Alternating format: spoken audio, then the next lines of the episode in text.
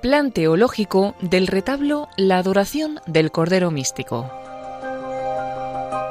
Van a escuchar en Radio María esta conferencia impartida por Juan José Díaz Franco. Es un médico y teólogo que previamente se licenció en Filosofía y Letras, ejerciendo como profesor de Historia del Arte hasta concluir su formación médica como especialista en psiquiatría.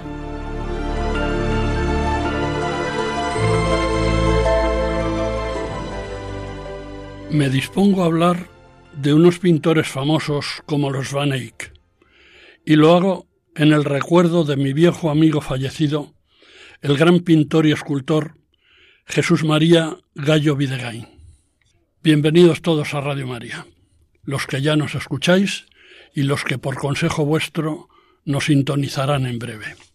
En una reciente intervención anterior os ofrecí una visión de conjunto, artística y teológica del extraordinario retablo La adoración del Cordero Místico, pintado por los hermanos Uber y Jan van Eyck. Hoy me propongo continuar describiéndoos esta obra maestra, pero centrándome específicamente en el plan teológico que debió regir su realización. La vista de conjunto del retablo de la adoración del Cordero Místico nos permite una primera visión de conjunto de los momentos críticos de la historia de la salvación. Con el retablo cerrado vemos a profetas y sibilas preconizando la presencia de Dios Hijo en el mundo, incoada en la anunciación a María de su próxima y prodigiosa maternidad que le hace el arcángel Gabriel. Acompañan esta escena San Juan Bautista portando en sus brazos un cordero, símbolo de su Señor, al que así denomina en la escena evangélica del bautismo a orillas del Jordán, y San Juan Evangelista, que sostiene en su mano izquierda una copa llena de serpientes, alegoría del milagro que se le atribuye de haber sobrevivido tras beber una, copa emponzoñada con veneno mortal, recordando así una de las señales prometidas por Jesús resucitado a quienes crean en él, que recoge San Marcos en su Evangelio 16-18. En sus manos tomarán serpientes, y si bebieren ponzoña mortífera no les dañará. Cuando abrimos el retablo, la explosión de fe en el misterio de la redención es inevitable ante la contemplación de la majestad divina, representada por Dios Padre Todopoderoso, o quizá por Cristo en la advocación de la Deesis, y la adoración de todo el Antiguo y del Nuevo Testamento al Cordero Redentor en su altar, rodeado por coros angélicos de cantores y músicos celestiales. Todo ello en el entorno idílico de la ciudad de Dios, la Jerusalén celestial. Dada la enjundia doctrinal y la intención apologética plasmada en este prodigio de la pintura universal, auténtico tratado de teología de la redención, pudo existir una supervisión de la obra por uno o más teólogos asesores. Quizá el erudito Johannes van Impe, canónigo por entonces de la iglesia de San Juan Bautista de Gante, para la cual iba destinado el retablo, o alguno de los monjes de las cercanas abadías de San Babón y San Pedro de Gante. Con o sin asesores externos, es admirable la original plasmación artística del plan teológico de la obra por parte de los hermanos Van Eyck, a la que ambos autores fueron añadiendo durante los doce años que duró la realización de la obra, desde 1420 a 1432, muchas devotas iniciativas personales, dado que parece que estaban sólidamente instruidos en la fe católica y contaban con una elevada formación cultural religiosa como para trasladar al retablo su mundo espiritual, incorporando creaciones de nuevos espacios y figuras, algunas muy ostensibles y otras en forma de delicadas y recónditas miniaturas que aparecen distribuidas por las diversas tablas del retablo. Por ejemplo, las que vemos talladas en la tabla de los ángeles cantores,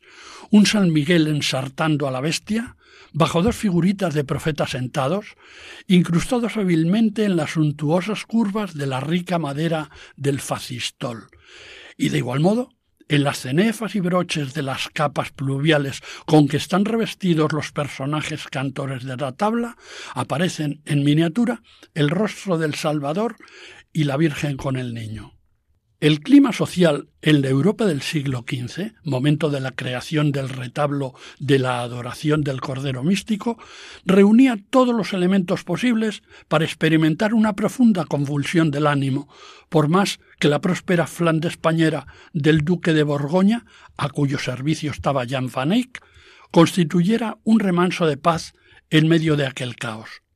Con la perspectiva del tiempo y a la vista de la desoladora situación social, política, económica y religiosa del entorno,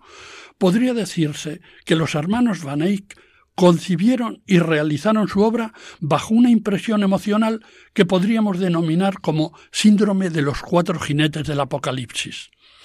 San Juan describe en el Apocalipsis a cuatro personajes a los que denomina seres vivientes, que resultan ser cuatro jinetes, los cuales van apareciendo del primero al cuarto, según va abriendo el Cordero los cuatro primeros de los siete sellos que describe el Apocalipsis en los ocho primeros versículos de su capítulo sexto. El primero monta un caballo blanco y representa la victoria. El segundo, sobre un caballo rojo, desencadena la guerra. El tercero, cabalgando sobre un caballo negro, trae el hambre. Y el cuarto, a lomos de un caballo amarillo macilento, causa la peste y la muerte. Así en el Apocalipsis 6, 1, 8. ¿No es esta una trágica premonición de los males que aterrorizaban en aquel momento a la población de todos los territorios del occidente conocido? Recuérdese, si no, la peste negra que asolaba Europa, la guerra de los cien años entre franceses e ingleses por la disputa del, del trono de Francia entre 1337 y 1453. Justo ese año, el mismo en que los turcos conquistaban Constantinopla, último baluarte cristiano de la Europa oriental, y las enormes hambrunas generadas por la despoblación del campo y por la caída de la producción agropecuaria ocasionada por la peste negra y la guerra. Por todos esos gravísimos motivos, hubo más de 30 millones de muertos en Europa entre 1350 y 1400, de los 75 millones que era el conjunto de la población europea en aquel momento. Desde nuestra vivencia actual de la pandemia de COVID, que ya ha causado un millón de muertos entre los 800 que integran la población europea, no nos es difícil entender el miedo a la muerte y la exaltación de los sentimientos religiosos de los ciudadanos de entonces, poniendo su esperanza en la providencia de Dios y en la divina intervención redentora de Cristo. Pero tampoco era fácil el consuelo espiritual, ya que en aquellos convulsos años se produjo también el cisma de Occidente, de 1378 a 1417, causado por la escandalosa división de la Iglesia Católica con dos papas, uno en Roma y otro en Aviñón. Sí, definitivamente los jinetes del Apocalipsis galopaban desbocados a campo abierto por los yermos europeos en aquel tiempo. Ambos hermanos Van Eyck debían conocer sobradamente el Apocalipsis del evangelista San Juan, que debió ser algo así como su libro de cabecera, y no sólo por el título que dieron al retablo de su invención, que se refiere a la adoración del Cordero, sino porque la figura de ese mismo Cordero, protagonista absoluto del retablo, aparece en más de treinta ocasiones a lo largo del relato de las revelaciones apocalípticas de San Juan sobre las acciones del Cordero y las circunstancias de esas revelaciones contenidas en el Apocalipsis, que en griego significa precisamente revelación. Tan profunda y admirativa debió ser la lectura del Apocalipsis por los Van Eyck en busca de inspiración creativa para su retablo, que a veces se diría que la descripción de las referencias al Cordero de Dios, según el relato del Apocalipsis, rigen la delicada y gloriosa factura de sus pinceles, como si siguieran fielmente un guion cinematográfico o teatral preestablecido. Tales la similitud que produce la lectura del texto escrito y la contemplación del resultado de su interpretación en las prodigiosas imágenes pintadas en el retablo. En el políptico de la adoración del Cordero Místico, la más alta expresión de la pintura flamenca de aquel momento y de los posteriores, el dogma católico fluye como un manantial inagotable, a través de las figuras celestiales plasmadas en los diversos personajes representados, esencialmente las de la Santísima Trinidad. Dios Padre, flanqueado por la Santísima Virgen y por San Juan Bautista, eso está en la parte superior de las tablas centrales con el retablo abierto, Dios Hijo, en figura de Cordero místico sangrante y víctima propiciatoria de la redención de la humanidad, situado sobre un altar ricamente engalanado y rodeado de ángeles, eso lo vemos en la parte inferior de la tabla central. Y Dios Espíritu Santo en, la, en figura de paloma, en dos ocasiones, sobre la Virgen del Cordero Místico, sobre la imagen, perdón, del Cordero Místico en la tabla central del retablo y sobre la cabeza de la Virgen en la escena de la Anunciación que le hace el Arcángel Gabriel, que vemos cuando el retablo está cerrado. Complementan estas representaciones esenciales una gran cantidad de protagonistas relevantes del Antiguo Testamento, del Nuevo Testamento y de la Iglesia en él iniciada, plasmado todo ello en el retablo como el conjunto de la comunión de los santos. Han discutido mucho los autores sobre si la solemne figura masculina flanqueada por la Virgen Santísima y San Juan Bautista sería la del Padre Eterno o la del mismo Cristo, por la posibilidad que cabe suponer de haber sido repintada o reinterpretada en sucesivas fases de la realización de la obra. La opción de que esa figura central sea la de Cristo vendría avalada por la decisión de los Van Eyck de ubicar al Redentor, siguiendo una antigua tradición artístico-religiosa oriental,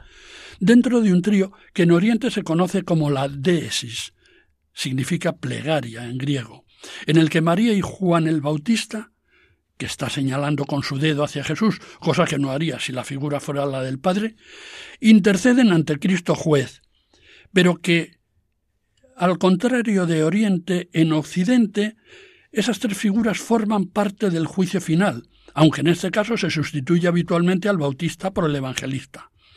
En el arte cristiano no se conoce ni un solo icono o pintura que reproduzca al Padre entre la Virgen, María y San Juan Bautista. La figura central es siempre Cristo. Dada la importancia que entonces se atribuye a los cánones tradicionales y a la identificación de lo representado,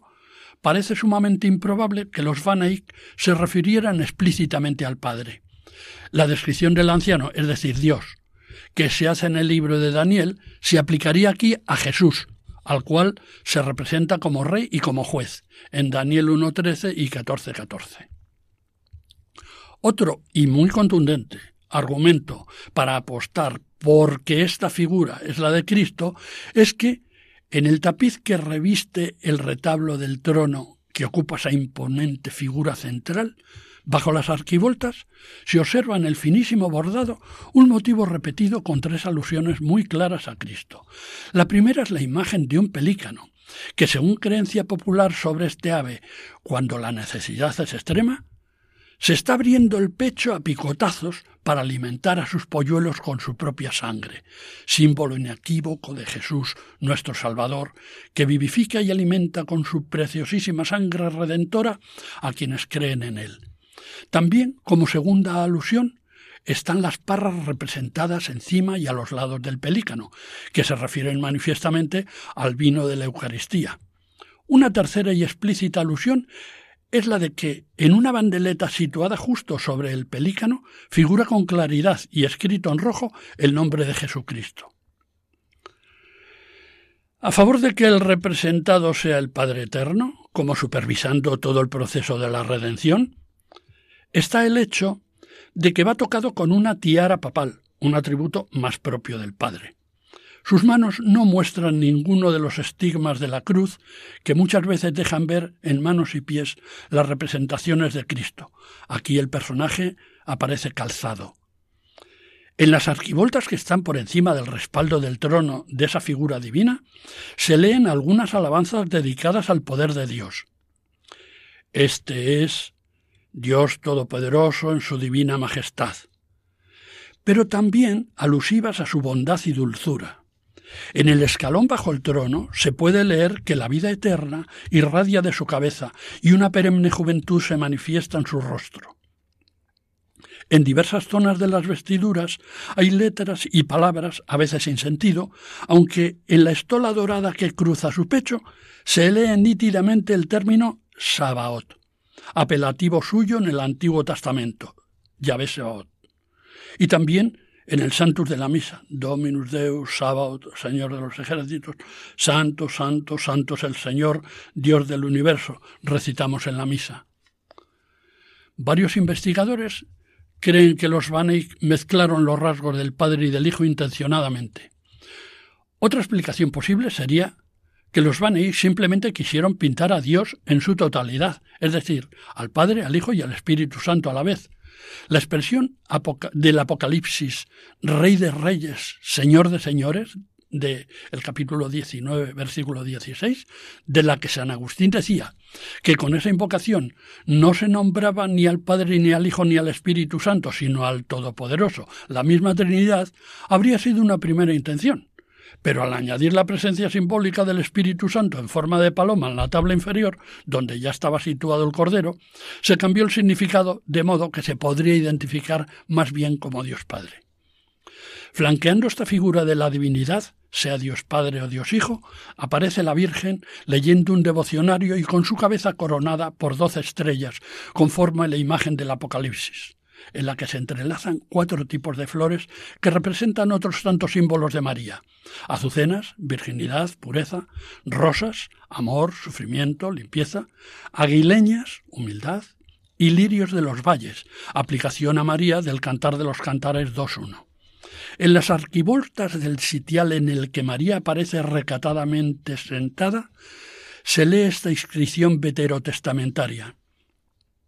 Está escrita en latín y comienza Eques speciosior sole y sigue en latín. Traducido es Ella es más bella que el sol y que toda la armada de las estrellas.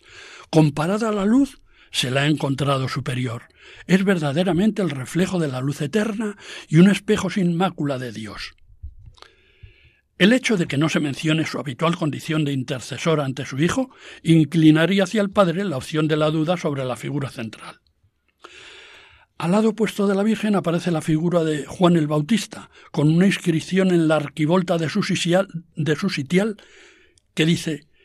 He aquí Juan el Bautista, más grande que el hombre, parejo a los ángeles, resumen de la ley, simiente del Evangelio, voz de los apóstoles, silencio de los profetas, lámpara del mundo, testigo del Señor.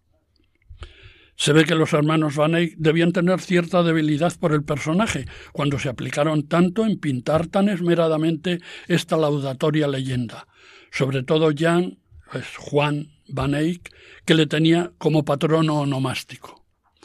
Lo que es innegable, tanto referido a este grupo como a los otros grupos y al resto del retablo, es una clara tendencia de los Van Eyck al horror vacui, término que expresa en la historia del arte y especialmente en la crítica sobre pintura, una eh, denominación con este término que describe el rellenado de todo el espacio vacío en una obra de arte, valiéndose para ello de diversos tipos de imágenes, diseños o símbolos. Esto lo encontramos abundantemente plasmado en casi todas las tablas que componen el políptico de Gante.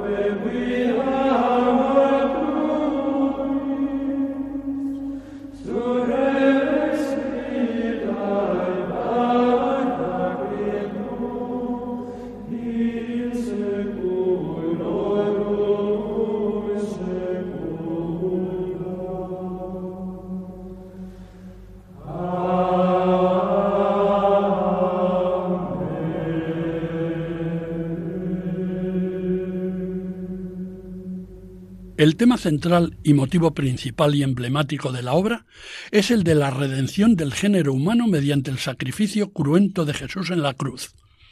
representado aquí, siguiendo la tradición bíblica y eclesial, por la figura del Cordero místico, lacerado por una herida abierta en su pecho que vierte la sangre derramada en un cáliz de oro, evocador del santo grial de la última cena. El Cordero, al que al pintarlo dotaron de una mirada humana, luego modificada, está de pie sobre el paño blanco de un altar del que cuelgan por su frente y por los lados ricos faldones brocados con brocados rojos. En la parte superior del frente del altar se lee el texto del Evangelio de San Juan, Ece agnus Dei quitolit peccata mundi. Este es el Cordero de Dios que quita los pecados del mundo. Más abajo, a izquierda y derecha, nuevos textos en latín. Jesús vía y vita veritas. Jesús, camino, verdad y vida. Doce apóstoles rodean el altar, portándolos del fondo las llamadas arma Christi, las armas de Cristo, que son instrumentos de la pasión. La columna, la corona, la cruz, los clavos, la esponja, la lanza. Otros dos ángeles turiferarios delante del altar incensan al Cordero, más adelante, en primer plano, en línea con el Cordero, está la fuente de la vida, con una inscripción que la identifica. Iques fons aquevite procedens de sede Dei et agni. Esta es la fuente de la vida que procede de Dios y del Cordero. Esta descripción proviene del final del Apocalipsis, capítulo 22, versículo 1, como en general la idea de la fuente y su relación con el cordero. Tradicionalmente el agua de la vida se considera una alusión al bautismo cristiano. A la izquierda de la fuente de la vida aparecen en primer plano doce figuras arrodilladas con libros en la mano, que suelen identificarse con los doce profetas menores del Antiguo Testamento. Los de la primera fila, de pie, tras estos serían los cuatro profetas mayores, Isaías, Jeremías, Ezequiel y Daniel. El resto pueden ser toda clase de personajes del Antiguo Testamento, desde Noé al rey David, e incluso de la antigüedad clásica, por ejemplo el poeta latino Virgilio, que en la tradición cristiana gozaba de gran prestigio. Se trata de personajes que sin haber conocido a Cristo ni a su Iglesia estarían en su cercanía por su conducta intachable. A la derecha de la fuente de la vida, el grupo del Nuevo Testamento. Arrodillados en primera fila, catorce apóstoles, que serían los doce canónicos, más dos añadidos, Pablo y Bernabé, ambos misioneros entre los gentiles de diversos territorios del Imperio Romano y fundadores de diversas comunidades o iglesias, nutridas de fieles procedentes del paganismo, que vinieron a sumarse a los judeocristianos catequizados por los otros apóstoles, que permanecieron más afines a sus anteriores tradiciones judías antes de la total separación entre la naciente iglesia y las instituciones religiosas judías. Tras estos, catorce, apóstoles aparecen tres papas, seis obispos y dos diáconos, identificables respectivamente por sus tiaras, sus mitras y sus dalmáticas. Por las vestiduras rojas de todos ellos sabemos que se trata de mártires por la fe de Cristo. Dos de ellos pueden reconocerse con certeza. San Esteban, que porta en el faldón de su dalmática las piedras con las que le lapidaron, y tras el protomártir, el santo obispo Livinio, uno de los patronos de Gante, que lleva eh, en la mano la tenaza con la que le martirizaron arrancando la, la lengua. La estructura de este y otros grupos del políptico de Gante representan la división jerárquica de la Iglesia y del mundo según el pensamiento medieval. Por detrás del altar, del altar del Cordero salen de la foresta que sirve de fondo a la escena. Por la izquierda, una multitud de hombres, papas, obispos, abades, monjes, revestidos de pontifical y portando sus palmas del martirio. Por la derecha, otra multitud de santas vírgenes y mártires portando igualmente sus palmas y en algún caso otros símbolos que las hacen reconocibles. Santa Inés con el Cordero, Santa Bárbara con la torre, Santa Úrsula con la flecha y Santa Dorotea con su canasto de rosas y manzanas. Todas ellas ilustres integrantes del martirologio cristiano de los siglos III y IV. Centrándonos ahora exclusivamente en la figura del Cordero, intentaré hacer un recorrido que explique desde el símbolo, desde las escrituras y desde la tradición litúrgica de la Iglesia, la significación del Cordero, su enlace en el plan divino de Dios y su trascendente presencia en la vida de la Iglesia, especialmente en el sacramento de la Eucaristía.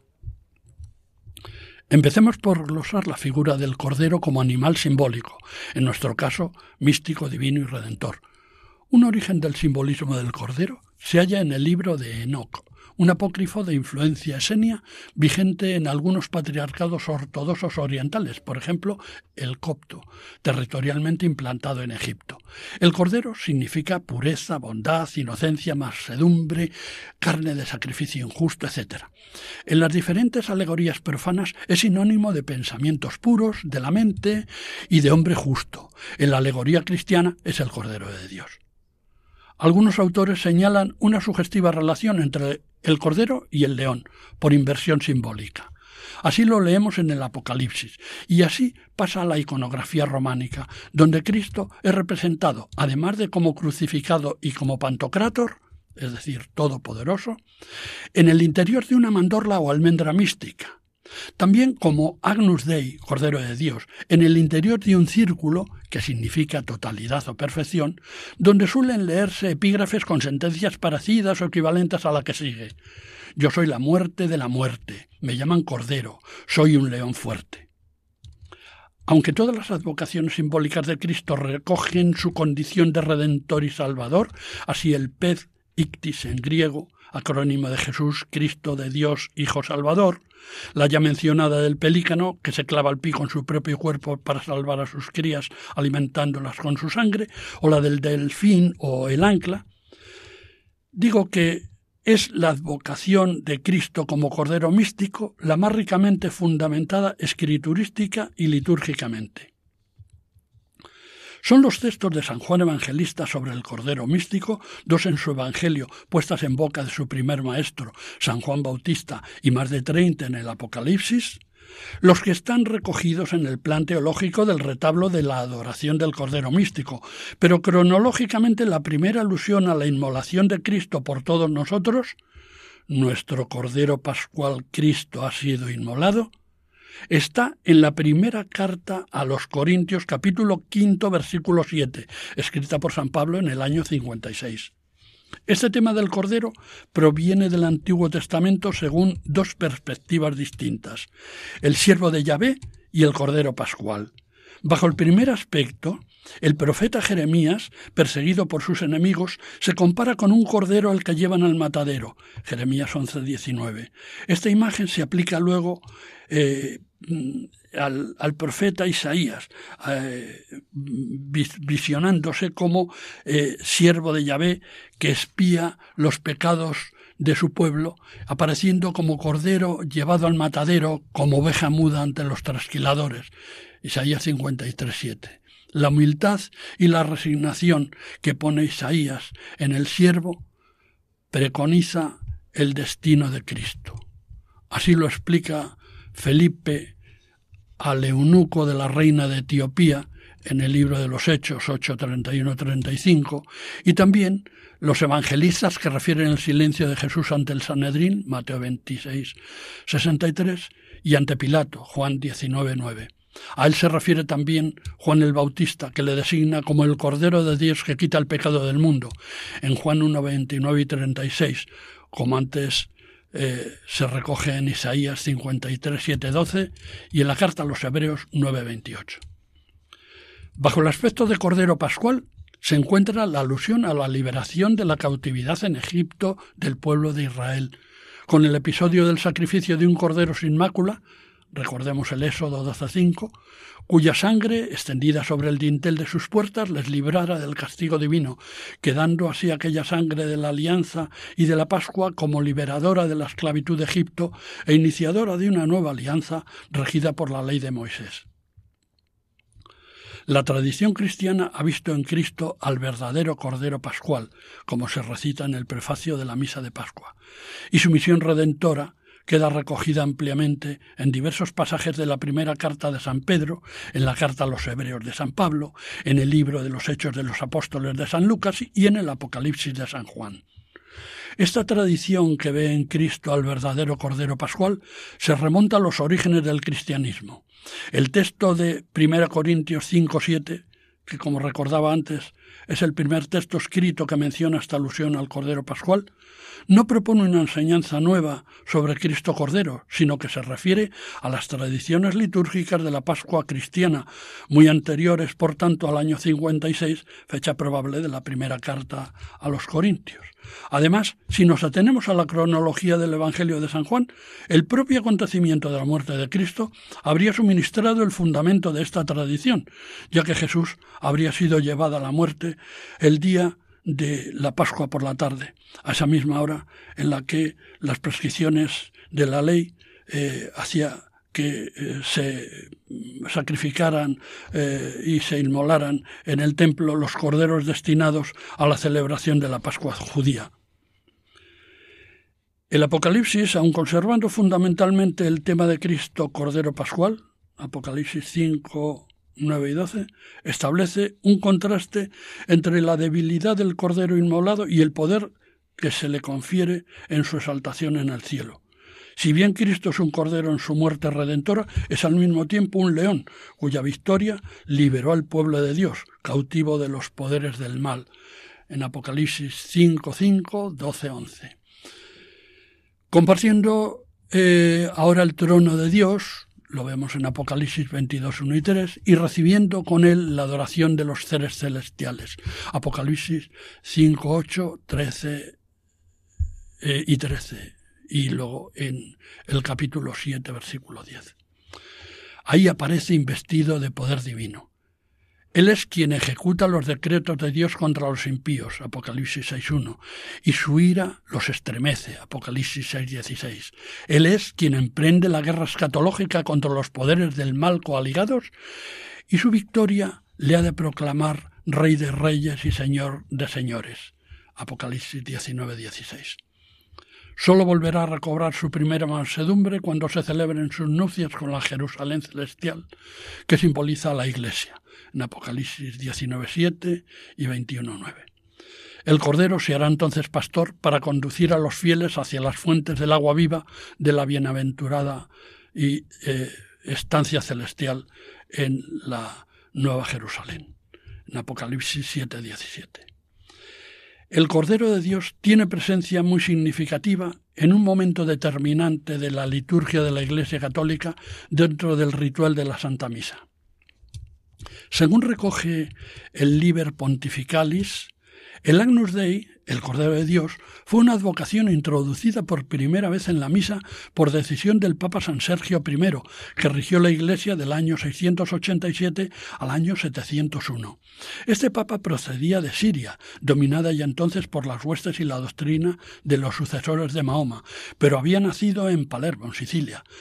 puente entre Oriente y Occidente. Su elección se vio oscurecida por turbulencias dogmáticas y su pontificado transcurrió en constantes polémicas con el poder imperial de Bizancio por haberse negado a suscribir los decretos emanados del Sínodo Truyano, convocado el año 692 en Constantinopla por el emperador Justiniano II, cuyo canon 82 prohibía la representación de Cristo como Cordero, en clara concesión iconoclasta a los hostiles vecinos musulmanes del imperio bizantino, ya que el Islam proscribe en el culto divino toda representación figurada. El emperador Justiniano ordenó la prisión del Papa y su conducción a Constantinopla, que no llegó a producirse, pero sí contribuyó a iniciar las fricciones en la relación espiritual y política de las sedes romanas y constantinopolitana, ya que no cesaría eh, tal eh, confrontación hasta la separación definitiva en 1054, dando lugar al llamado cisma de Oriente. Más tarde se produciría el cisma de Occidente, como ya recordaba antes, de 1378 a 1417, precedido por el destierro de Aviñón, 1309 a 1377, que conocieron y padecieron como católicos los hermanos Van Eyck.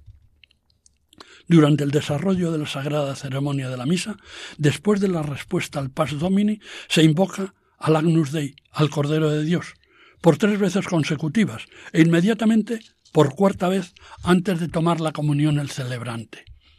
Pero por otra parte, parece que la súplica final, da nobis pacem, danos la paz, lo relaciona más bien con el voto de paz que se ha expresado en el Pas Domini. El Papa Sergio mandó recitar el Agnus Dei, el Cordero de Dios, en la fracción del pan, que es una ceremonia de paz. La recitación o el canto del Agnus Dei, del Cordero de Dios, se añade a un rito de paz y trata de resaltar la ceremonia que invoca la unidad del pueblo de Dios. El Papa Sergio I, amenazado por el cisma dentro de su propia comunidad romana y por el cisma entre Oriente y Occidente, quiso poner más fuertemente de relieve, por la alabanza al Cordero de Dios, el rito de paz antes de la comida divina.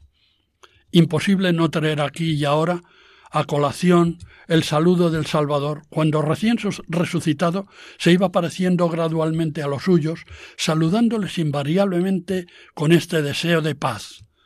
la paz con vosotros. Así en Juan 20:19, Juan 20:21, Juan 20:26, Lucas 24:36. Más cercano en el tiempo, recordamos el constante afán del Santo Papa Juan XXIII, el humilde y gran imitador de Jesús, por la consecución de la paz y la unidad en la Iglesia y en el mundo, a lo que tanto nos instó, asociándolo a su provincial decisión de convocar el Concilio Vaticano II.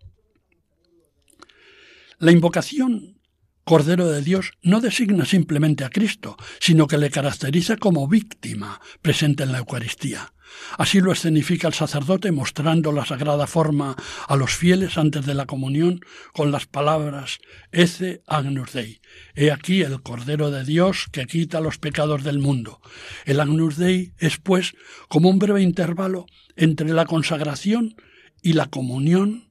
para propiciar un homenaje de adoración y a la vez de humilde súplica a aquel que está presente bajo las especies de pan y vino.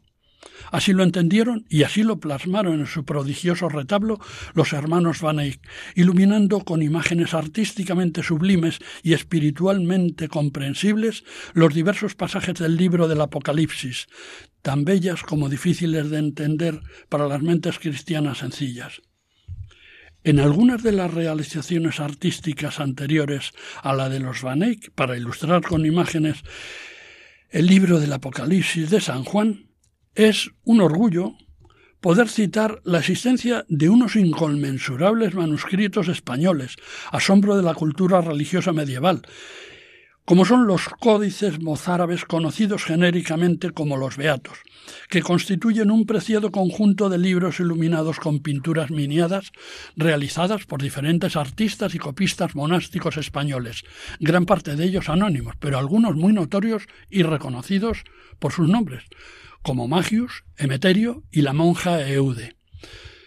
destinadas a ilustrar los comentarios al Apocalipsis de San Juan, famosísimos en su tiempo, escritos por Beato, un personaje enormemente relevante en la vida cultural y religiosa de su época, la España del siglo VIII, ilustre monje y luego abad del monasterio de Santo Toribio en el Valle Cántabro de Liébana, que desplegó una gran actividad como escritor prolífico de obras religiosas y como defensor de la fe católica. El Apocalipsis fue un libro conflictivo desde el punto de vista canónico en la Alta Edad Media, pero mientras su ortodoxia fue puesta en duda en la Iglesia Oriental,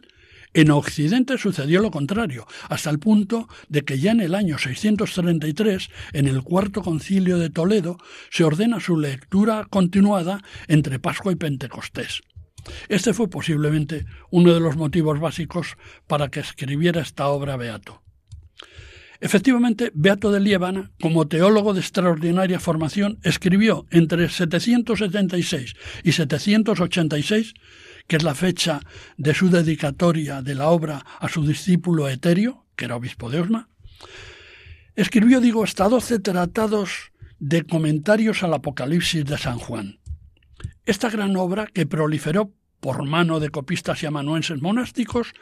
pasó a ser en los siglos siguientes el origen y fundamento de un amplio conjunto de magníficos manuscritos miniados, como ya he dicho antes, que lo convirtieron en el texto más conocido del medioevo europeo. Aunque su original se perdiera, y del que sólo se conservan treinta copias, de cuyo ejemplar más antiguo, el beato llamado de Cirueña, considerado de finales del siglo IX, principios del X, de este ejemplar, digo, el más antiguo, solo nos ha llegado un folio que apareció en el monasterio de Silos y además envolviendo otro manuscrito. Mientras los restantes beatos están datados entre la primera mitad del siglo X y mediados del siglo XIII. No tendría nada de extraño que Jan van Eyck, durante su acreditada presencia en España y su también acreditado peregrinaje a Santiago de Compostela, en 1428-1429, recorriendo el camino como Romero, junto a un grupo de visitantes a la corte portuguesa de Juan I, hubieran tenido noticia de Beato y su comentario sobre el Apocalipsis plasmado en los Beatos. Fue también Beato campeón de la ortodoxia cristiana contra la herejía del adopcionismo y también, irrelevantemente, el iniciador de la advocación de Santiago como patrón de España y de la instauración del Camino de Santiago, cuyas consecuencias de orden espiritual y material fueron luego incalculables y serán merecedoras de un comentario aparte y de una conferencia específica dedicada a ello. Todas las consideraciones anteriores sobre la adoración del Cordero Místico del Jesús Salvador aluden también a la Iglesia, que es su obra, que es su mandamiento, que cumple su deseo de que le sirvamos en ella y por ella. Ahí está el Cordero, sangrando sobre el altar del sacrificio. Y ahí está su iglesia, rodeándole, tanto la preconizada por el resto de Israel del Antiguo Testamento como la de la ciudad de Dios del Nuevo Testamento. La del Nuevo Testamento, excelsamente representada por María, siempre madre,